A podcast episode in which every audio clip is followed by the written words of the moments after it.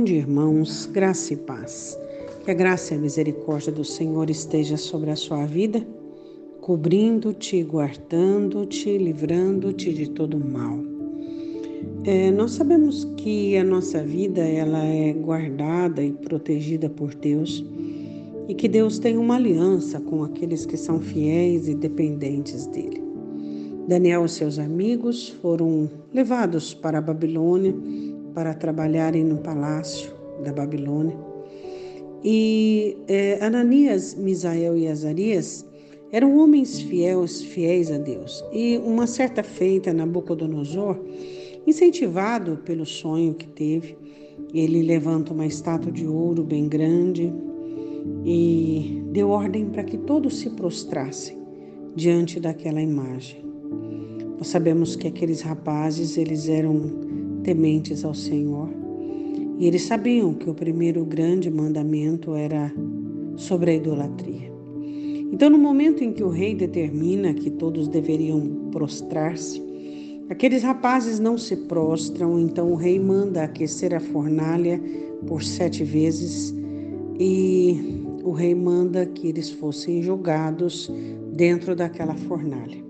Em Daniel capítulo 3, versículo de número 25, respondendo dizendo: Eu, porém, vejo quatro homens soltos que andam passeando dentro do fogo sem sofrer nenhum dano. O aspecto do quarto é semelhante ao Filho de Deus. Daniel capítulo 3, versículo de número 25.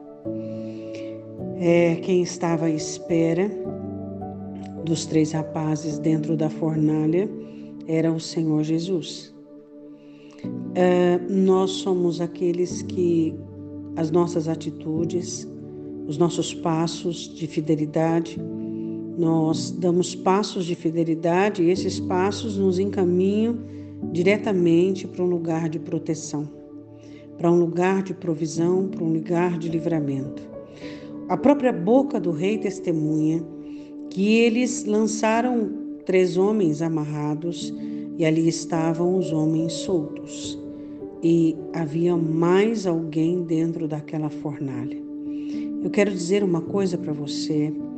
Deus não garante a você que não haverá sofrimento após a sua ação de fidelidade, após a sua ação de honra, de santidade. Não.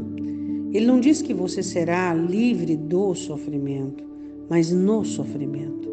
Ele te dará recursos, ele estenderá a mão sobre a sua vida. Por quê? Porque vale a pena ser fiel.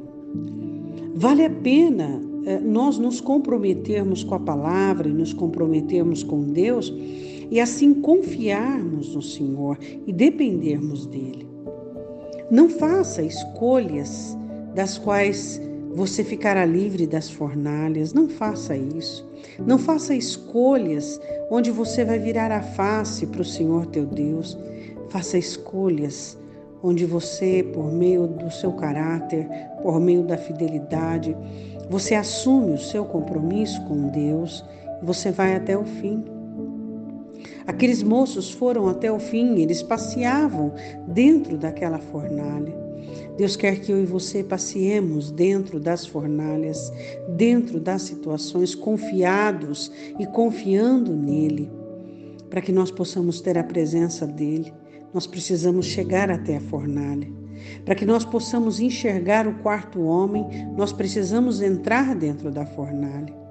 Quem sabe nos momentos difíceis da sua vida, você sente a solidão, você sente o abandono, mas deixa eu dizer uma coisa: vai até o fim.